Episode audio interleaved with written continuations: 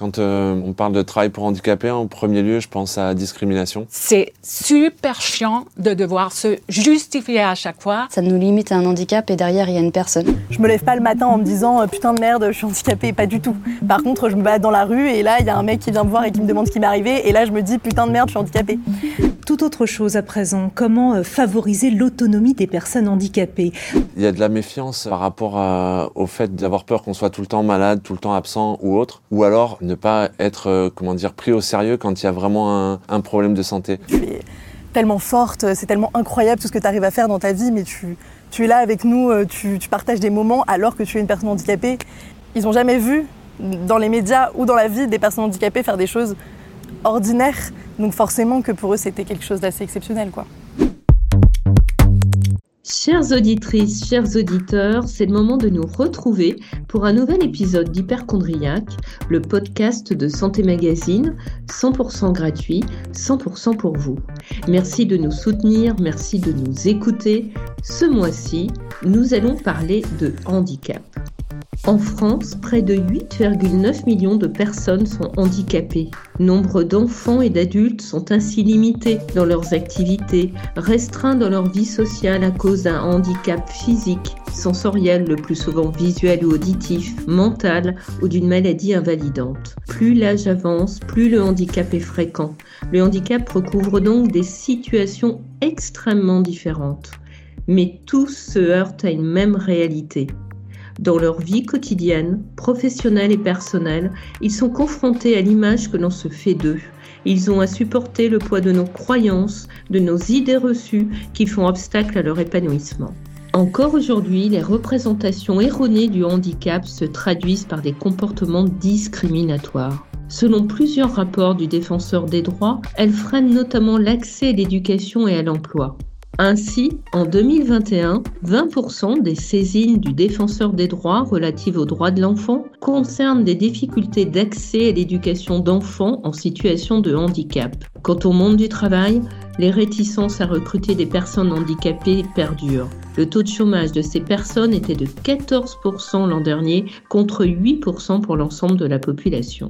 Par peur de l'inconnu, incompréhension ou encore méconnaissance, le handicap dérange. Alors, comment lutter contre ces stéréotypes? Comment changer de regard? Et d'abord, de quoi parle-t-on exactement? Quels sont les stéréotypes les plus fréquents sur le handicap? Je suis Aline Perrodin, directrice de la rédaction de Santé Magazine. Et pour répondre à toutes ces questions, je reçois Cindy Lebas, docteur en sciences de l'information et de la communication et chercheuse associée au Centre de recherche sur les liens sociaux de l'Université de Paris. Votre parcours est étroitement associé au handicap. Vous vous êtes d'abord intéressé à l'accessibilité des musées. Oui, en fait, ce qui m'a intéressé dans l'accueil des personnes en situation de handicap dans les musées, c'est à la fois la modification de l'appréhension des œuvres d'art en raison d'un handicap. Donc, euh, j'ai travaillé surtout sur le handicap sensoriel, donc en raison de l'absence d'un sens, par exemple de l'absence de la vue, mais comment ça va impacter euh, la rencontre avec une œuvre d'art ou avec, en tout cas, le contenu euh, d'un musée ou d'une exposition? C'est le premier point. Et le deuxième point, ce qui m'intéressait aussi beaucoup, évidemment, c'était de travailler sur l'enjeu social et sociétal de, de l'accueil des publics en situation de handicap dans les musées. Et dans les musées, pensez en tant qu'institution pilier de, de, notre société. Donc, euh, je me suis d'abord intéressée aux musées et j'ai élargi, maintenant euh, le champ de mes recherches à d'autres institutions et voir ben, au champ social à la vie sociale en, général pour travailler sur les représentations et puis la place accordée aux personnes en situation de handicap dans, dans notre société. Du coup, les possibilités qui leur sont offertes ou non dans la vie sociale et citoyenne. Sur commande de la Commission nationale consultative des droits de l'homme et sur mandat du Premier ministre, vous avez enquêté en 2021 sur les stéréotypes et les préjugés à l'égard du handicap en France. Finalement, vous ne travaillez que dans le champ du handicap. Pourquoi ce choix? C'est une question intéressante parce que souvent, les chercheurs qui travaillent sur le handicap ont une histoire personnelle en lien avec le handicap. Et c'est souvent eux-mêmes en situation de handicap ou ont des personnes dans leur entourage. Moi, c'est pas mon cas, mais euh, la question de, l'accueil de la différence, la question de, la vie en société, c'est des questions qui m'ont toujours intéressée, qui m'ont toujours euh, passionnée. Ça a été euh, un parcours qui s'est fait naturellement en fait pour arriver à cette question-là. Souvent, les préjugés, quand en fauteuil roulant, C'est toute la journée, il est couché, il bave tout le temps. euh. Les gens me disent souvent Ah, mais en fait, t'es hyper belle, genre. Évidemment, c'est un compliment, donc ça me fait plaisir, mais c'est c'est trop marrant la façon dont les phrases sont tournées et la façon dont on me le dit, parce que, genre, tu sais, j'ai l'impression que les gens sont surpris. Justement, que révèle votre enquête? Quels sont les principaux stéréotypes associés au handicap que nous véhiculons? Alors, il y a plusieurs choses que je pourrais dire à ce sujet. Déjà, moi, je parle plus de représentation et d'image et de, place en fait accordée au handicap et aux personnes en situation de handicap par euh, les citoyens, les autres personnes, les autres citoyens dans la société, euh, plutôt que de me focaliser sur différents stéréotypes qui pourraient circuler autour euh, autour du handicap, puisqu'en fait, c'est ces représentations et du coup la, la façon dont on traite les personnes en situation de handicap qui vont façonner toute la place qui leur est accordée et du coup qui vont entraver les possibilités d'une d'une euh, citoyenne, une participation euh, active à la vie euh, sociale, ce qui est l'objectif en ce qui concerne l'inclusion des personnes en situation de handicap. Maintenant, si je devais quand même citer un, des- stéréotypes qui ressort le plus, c'est l'association quasi systématique entre le terme handicap et le fauteuil roulant, qui a pour conséquence d'invisibiliser toutes les autres formes de handicap qui peuvent être moins visibles, voire invisibles, Résumer le handicap au fauteuil, c'est très réducteur quand on sait que 80% des personnes en situation de handicap ont un handicap invisible. évidemment que euh, le spectre est beaucoup plus large. Et d'ailleurs, je pense que c'est peut-être un point qu'on peut euh, rappeler, c'est euh, toute cette diversité du handicap. Quand on parle de handicap, on renvoie à d'abord une réalité sociale, évidemment. Le handicap, c'est une limitation euh, liée au manque d'accessibilité de l'environnement en interaction avec une déficience fonctionnelle.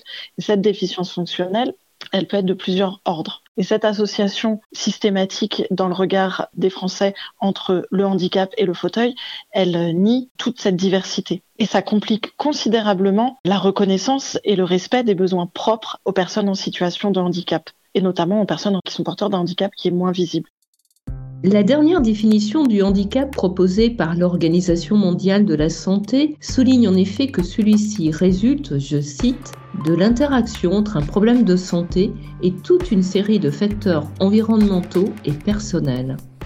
Euh, ce qui est intéressant, c'est de voir que les préjugés ne se situent en réalité pas vraiment où on les attend. C'est-à-dire? La posture franche de rejet, de discrimination, elle est largement minoritaire.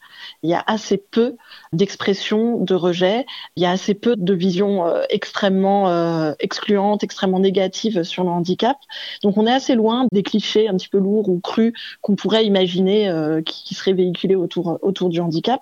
C'est pas parce qu'on est une personne en situation de handicap qu'on a moins de compétences. Le CV a l'air plutôt correct. Vous avez quelque chose à ajouter avant de clôturer cet entretien? On dit quoi? Handicapé? Ah, d'accord. Bah écoutez, on, on vous rappellera. Pourtant, beaucoup de personnes handicapées témoignent d'une mise à l'écart et les études en sciences humaines vont dans le même sens. Mais c'est là que c'est assez subtil en réalité, puisque malgré tout, les processus de discrimination et de ségrégation, ils sont présents et ils s'expriment de manière plus détournée, plus subtile. Si je prends l'exemple du travail, a priori, les Français portent un regard assez positif sur, euh, sur le handicap au travail et surtout empreint d'une certaine bienveillance, puisqu'ils sont plus de 80% à considérer que les personnes en situation de handicap sont capables de travailler. Ils sont même très largement majoritaires à, déclarer que si une personne euh, euh, de leur entourage professionnel euh, revenait euh, au travail euh, avec un handicap, ils feraient tout pour, euh, pour l'intégrer au mieux et pour mieux adapter son, son poste de travail. Donc a priori, on pourrait se dire euh, qu'il y a quelque chose qui a fonctionné en termes de, de, de transition inclusive. Mais quand on va un petit peu plus loin, ce qui persiste comme préjugé, processus de pensée et de perception qui perpétue une mise à l'écart du handicap, c'est l'association quasi systématique entre le handicap et les difficultés. Les difficultés rencontrées par les personnes en situation de handicap existent. Il ne s'agit pas de les nier. Vous le soulignez d'ailleurs dans votre enquête. En fait, le handicap est encore perçu comme une tragédie personnelle, comme quelque chose qui va entraver euh, les possibilités pour la personne de mener une vie épanouie, euh, l'empêcher d'avoir droit au bonheur en réalité. C'est vraiment cette idée qui persiste que quand on est, quand on devient handicapé, il y a deux solutions, soit de vite se réparer pour avoir possibilité de revenir dans le monde des valides et du coup d'avoir le droit à mener une vie épanouie, d'avoir le droit au bonheur, etc. Soit ben, on est euh, contraint à une vie de souffrance. Et l'association entre handicap et souffrance, entre handicap et difficulté, c'est à mon sens, ce qui pose vraiment euh, problème dans les représentations, c'est le fait de penser que les personnes en situation de handicap sont limitées à une vie de souffrance et ne pas reconnaître qu'elles seraient capables de mener une vie épanouie, euh, de s'intégrer euh, socialement, de s'intégrer, de mener aussi une vie affective et sexuelle épanouie. Et tant qu'on n'aura pas changer cette perception, la place accordée aux, personnes en situation de handicap restera une place euh, à part, une place marginalisée. Alors que les associations de personnes handicapées militent au contraire pour leur émancipation. On est bien loin de la transition inclusive et surtout du changement de paradigme qui a opéré dans les milieux euh, académiques, dans les milieux associatifs et qui transparaît aussi dans le cadre législatif, transition d'un modèle individuel à un modèle social ce changement de paradigme, en fait, il passe d'une surresponsabilisation de l'individu, qui est seul responsable de son handicap et du coup des difficultés qu'il vit, à une vision qui reconnaît la responsabilité de l'environnement dans la situation de handicap. Et ça, c'est quelque chose qui n'est pas intégré dans le regard que portent les Français sur le handicap d'une certaine manière, ils vont reconnaître que c'est à cause de l'environnement que euh, la vie des personnes en situation de handicap est rendue plus, plus complexe. Il n'empêche que il reste de la responsabilité de l'individu de composer avec son, son handicap. Autrement dit, les Français ont du mal à reconnaître dans la fabrique du handicap l'importance d'un environnement inadapté. Tous les handicaps subissent-ils les mêmes stéréotypes? Il y a effectivement une certaine hiérarchie des handicaps. Il y a une grande diversité euh, de types de handicap et, et chaque type de handicap, si on peut vraiment établir une classification, c'est extrêmement compliqué évidemment, mais chaque type de handicap bénéficie d'un regard quand même particulier. Je le disais, le handicap moteur, c'est celui qui est le plus visible, le plus euh, euh, reconnu, le plus euh, documenté. L'inverse, c'est le handicap psychique qui est le moins connu et qui, semble-t-il, suscite le plus de crainte. C'est le handicap face auquel les Français se déclarent le moins à l'aise. Odile Romer et Eva Louvet, universitaires à la faculté de psychologie de Strasbourg, observent que les personnes avec un handicap mental sont particulièrement dévalorisées, jugées moins compétentes et moins courageuses que les personnes handicapées physiques. Il existe aussi des inégalités de genre. Dès 2016, le défenseur des droits appelait une vigilance particulière à l'égard des femmes. En 2019, dans son plaidoyer, Femmes en situation de handicap, Stop aux stéréotypes, aux inégalités et aux violences, l'association APF France Handicap conclut que dans tous les domaines de la vie quotidienne, être une femme en situation de handicap est donc bien souvent synonyme de double discrimination, d'inégalité et de stéréotypes renforcés. Femme au rabais, asexuée, incapable de s'occuper d'un enfant pour ce qui est de la vie privée et de la sexualité, Côté professionnel, les femmes en situation de handicap sont plus diplômées que leurs homologues masculins, mais leur taux d'inactivité est lui supérieur. Bref, être femme et handicapée, est-ce la double peine? Effectivement, pour, euh, pour aborder la question des femmes en situation de handicap, on sait qu'elles sont euh, beaucoup plus euh, victimes de discrimination et de violence que les hommes en situation de handicap. Ces stéréotypes sont donc bien une source de discrimination et de violence. Eh bien, évidemment, bah, comme vous le disiez, la, persistance euh, des, discriminations et des violences, elle est réelle pour les personnes en situation de handicap. Elle est prouvée par un certain nombre d'études, notamment des études de l'adresse ou d'autres, qui le mettent en avant et elle s'exprime dans tous les champs de la vie, de la vie sociale, le travail, l'école, etc. Dans le domaine de la santé, l'OMS souligne que les personnes handicapées sont deux fois plus exposées au risque de développer des troubles et des maladies telles que la dépression, l'asthme, le diabète, les accidents vasculaires cérébraux, l'obésité et d'avoir une mauvaise santé bucco-dentaire. Quel est le poids des stéréotypes dans ce triste bilan? J'ai pas connaissance euh, d'études. Après, évidemment qu'il y a des conséquences euh, des processus d'exclusion et de discrimination sur le bien-être. Si on n'atteint pas cette euh, transition vers une société réellement inclusive, toute la vie d'une personne en situation de handicap peut potentiellement être entravée par le manque d'accessibilité. Donc euh, toute sa possibilité de se réaliser en tant que personne, de, concrétiser euh, ses choix, ses, ambitions personnelles sont rendues plus difficiles par le manque d'accessibilité. Et je peux prendre aussi l'exemple de l'école. L'école n'est absolument pas aujourd'hui un lieu euh, inclusif comme il devrait l'être et comme la loi le prévoit. Et si l'école n'est pas un lieu inclusif, ces enfants n'ont pas la possibilité d'être intégrés à la vie euh, sociale classique. Donc on, conserve ces logiques euh, d'exclusion par l'institutionnalisation. La ségrégation, elle est euh, évidente dans ces cas-là. Le rapport de la Commission nationale consultative des droits de l'homme pointe aussi le rôle du milieu médical dans cette faible inclusion. En fait, c'est pas le milieu médical en, lui-même, c'est la persistance du modèle médical qui focalise toujours sur la déficience, alors qu'on devrait passer à un modèle euh, social qui focalise sur le manque d'accessibilité. Parce que ce qui crée le handicap, c'est le manque d'accessibilité de la société. Oui, mais si la sphère médicale focalise sur la déficience, c'est pour la soigner, non? Mais ça traduit exactement la même chose que ce que je disais tout à l'heure, c'est que les représentations liées au handicap sont tellement liées aux difficultés et à la souffrance qu'en fait on en vient à penser que la solution, c'est d'effacer le handicap c'est de réadapter en fait, c'est la logique de réadaptation qui est liée au monde médical. Donc il faut réadapter pour que la personne puisse enfin vivre euh, une vie épanouie en, sans son handicap. Évidemment, vous dites, euh, et je le souligne, je dis ça sans nier les difficultés réelles que peuvent et les souffrances que peuvent aussi rencontrer parfois des personnes en situation de handicap, mais résumer la vie d'un groupe euh, d'individus à la souffrance, c'est vraiment nier une énorme partie des, des possibilités en fait euh, de se réaliser, de, de vivre et de se réinventer avec son handicap en fait. Il s'agit pas du tout de nier l'origine fonctionnelle du handicap qui est la déficience. Il s'agit pas non plus de nier les souffrances possibles et les difficultés rencontrées. Euh, maintenant, il s'agit de les mettre en contexte avec un, environnement qui va pouvoir agir sur euh, les conséquences, des conséquences sur la vie sociale, sur euh, le développement individuel, personnel, émotionnel de la personne. Alors que faire? Quels sont les leviers sur lesquels agir?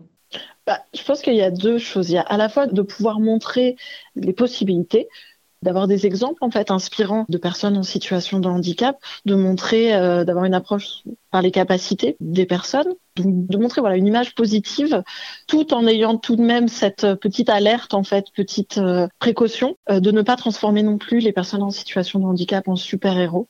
Pourquoi cette mise en garde? L'héroïsation de la personne handicapée peut-elle être contre-productive? Ça comporte le risque de mettre vraiment l'accent sur euh, la volonté personnelle et du coup la responsabilité personnelle et du coup finalement on revient dans le même schéma euh, de faire des exceptions grâce à une volonté extraordinaire, euh, ont réussi à surmonter leur handicap. Donc on est toujours dans cette même idée que le handicap c'est vraiment une tragédie qu'on peut réussir à surmonter. Donc d'avoir des exemples inspirants, mais pas nécessairement de super-héros en fait, de citoyens qui mènent une vie qui leur correspond capables d'opérer leur propre choix. La capacité à l'autodétermination, c'est extrêmement important. Ça, c'est la première chose. Ensuite, Évidemment, le deuxième point, ça me semble d'une évidence folle, mais c'est de favoriser, développer euh, l'inclusion, c'est-à-dire de donner à chacun les possibilités de vivre au sein de la société tout en prenant en compte ses besoins spécifiques. Quand je dis au sein de la société, c'est euh, toutes ces, grandes sphères que sont l'école, le travail, euh, la vie culturelle, la vie citoyenne, la possibilité aussi de, prendre part euh, à la vie politique et citoyenne. toutes ces grandes, institutions doivent être inclusives pour toutes les personnes. Et ça, ça se joue dès l'enfance, donc dès l'école, puisque on le voit et l'enquête l'a montré. Au plus les personnes sont familiarisées et fréquentes des personnes en situation de handicap, plus elles se considèrent et elles se déclarent comme étant à l'aise vis-à-vis du handicap. Fréquenter des personnes en situation de handicap permet une meilleure connaissance du handicap et contribue à lutter contre les idées reçues. Être au contact, mieux connaître, d'accord. Mais concrètement, que faut-il mettre en place pour favoriser cette proximité? J'ai envie de répondre euh, tout simplement d'avoir euh, des, des, volontés politiques et des budgets euh, réalistes en fait pour euh, pour mettre en place cette inclusion parce qu'on a trop souvent tendance à penser qu'inclure un enfant en situation de handicap c'est le mettre au milieu d'un groupe d'enfants valides. Des difficultés j'en ai rencontré pas mal comme tous les élèves handicapés puisque les lieux sont pas accessibles souvent que les gens sont pas du tout préparés à avoir des élèves handicapés par exemple en ce qui concerne les professeurs. 400 000 enfants en situation de handicap étaient scolarisés en milieu ordinaire à la rentrée 2021, contre 321 500 en 2017, ce qui correspond à une augmentation de 19% en 5 ans. Si la situation s'améliore, Claire Edon, la défenseur des droits, dénonce comme vous un manque de moyens humains et financiers. Trop d'enfants ne bénéficient pas d'un parcours scolaire adapté. Il ne suffit pas d'accueillir l'enfant handicapé dans une classe ordinaire, il faut l'accompagner en prenant en compte ses besoins spécifiques. Évidemment que les besoins spécifiques doivent être pris en compte. Là, l'inclusion, elle peut être réussie. Euh, le problème, c'est peut-être une confusion sur, euh, sur l'idée d'inclusion qui a tendance, dans les faits, à nier les besoins spécifiques en mettant en avant finalement l'intégration, donc mettre dans un groupe euh, valide et demander à la personne de faire euh, elle elle-même suffisamment d'efforts pour réussir à s'intégrer. Et, évidemment, euh, il y a besoin de personnel formé et de matériel spécifique. Donc euh, le levier d'action, il sera politique et budgétaire. En tant que chercheuse, j'ai pas hum, forcément à donner un point de vue politique, mais c'est vrai que non, en fait, non, en fait, effectivement, je suis, je suis, je suis d'accord au regard du, de la lenteur de l'avancée de la mise en accessibilité d'un certain nombre d'établissements euh, recevant du public et d'un certain nombre d'institutions, oui, il faudrait qu'il y ait plus d'incitation ou d'obligation. Euh, la loi est très, claire et elle est très explicite et elle est euh, solide, mais son application reste trop faible. Pour briser les stéréotypes, les représentations du handicap doivent-elles aussi évoluer dans les médias? Participe-t-il à diffuser des stéréotypes réducteurs et stigmatisants? Évidemment, les, personnes en situation de handicap ne sont pas suffisamment représentées dans les médias. Prenons juste l'exemple euh, du sport. La médiatisation euh, des Jeux olympiques euh, et la médiatisation des Jeux paralympiques n'ont pas la même portée. Ça, c'est une première chose. mais il y a quand même des choses qui se font qui changent et qui apportent de nouveaux regards. Je pense à, à la série Lycée Toulouse-Lautrec qui a été diffusée quand même à heure de grande écoute euh, sur, euh, sur TF1 euh, et qui avait un regard un peu plus fidèle et, intéressant sur le handicap qu'on voit habituellement. Donc voilà, je pense qu'il y a quand même des choses qui peuvent évoluer, mais les médias doivent contribuer, oui, évidemment, à ce changement de regard. Changer de regard passe aussi par l'adoption de nouvelles attitudes. Les associations de personnes handicapées critiquent en particulier les comportements paternalistes, car infantiliser une personne, c'est nier son statut d'adulte. Oui, alors il y a effectivement euh, l'intégration chez une grande majorité des Français d'une posture euh, de, bienveillance, d'un regard empreint de, bienveillance, voire de presque paternaliste en fait envers euh, envers les, personnes en situation de handicap, ce qui pousse à, l'expression d'avis euh, extrêmement, euh, enfin qui semble extrêmement tolérant. Près de 90% des Français qui estiment que les personnes handicapées apportent une richesse au collectif de travail. Donc il y a quelque chose extrêmement intégrés comme ça de d'avis euh, mais qui sont presque de l'ordre euh, de la valorisation sociale en fait c'est la vie qu'on attend euh, les personnes expriment la vie qu'elles savent qu'on attend d'elles sur ces questions-là par contre plus il y a une proximité envisageable avec la situation plus les personnes sont frileuses par exemple, votre enquête révèle que 46% des Français seraient inquiets si leur enfant se mariait avec une personne handicapée. Et c'est la même chose pour l'école. Euh, majoritairement, euh, les Français déclarent qu'elles trouveraient intéressant euh, d'intégrer les enfants en situation de handicap en classe ordinaire ou dans des écoles ordinaires. Par contre, quand on leur pose la question est-ce que vous accepteriez enfin qu'un enfant en situation de handicap soit dans la classe de votre enfant, alors les réponses sont un petit peu moins un petit peu moins positives. Lutter contre les stéréotypes passe donc par une meilleure connaissance du handicap, plus de contact avec les personnes handicapées dans des relations équilibrées, ni infantilisantes, ni protectrices. Les personnes en situation de handicap réclament un droit à la différence et à l'autodétermination. Tout à fait, faut pas oublier que l'enjeu premier, c'est le droit à l'autodétermination et évidemment l'inclusion. Merci Cindy Lebas pour toutes ces réponses et ces éclairages. J'espère que ce podcast vous aura aidé à mieux cerner les représentations négatives que l'on projette sur le handicap. Les stéréotypes sont des croyances, pas des vérités. En prendre conscience, c'est un premier pas pour y mettre fin. La deuxième étape, vous l'aurez compris, nous l'avons répété plusieurs fois au cours de ce podcast, c'est d'acquérir une meilleure connaissance du handicap et des capacités réelles des personnes handicapées. Enfin, comme le préconise la Commission nationale consultative des droits de l'homme, après des attitudes oscillant entre paternalisme et évitement, il s'agit maintenant de considérer les personnes handicapées comme des citoyens par entière, ni victimes ni héros. Hyperchondriac est un podcast de Santé Magazine. Vous pouvez l'écouter sur Deezer, Spotify et toutes les plateformes de podcast. Si vous avez aimé cet épisode, dites-le, partagez-le, abonnez-vous, écrivez-nous sur nos pages Facebook et Instagram et à l'adresse rédaction santémagazine.fr. Nous vous donnons rendez-vous le mardi 28 mars prochain pour parler de notre relation avec les animaux de compagnie.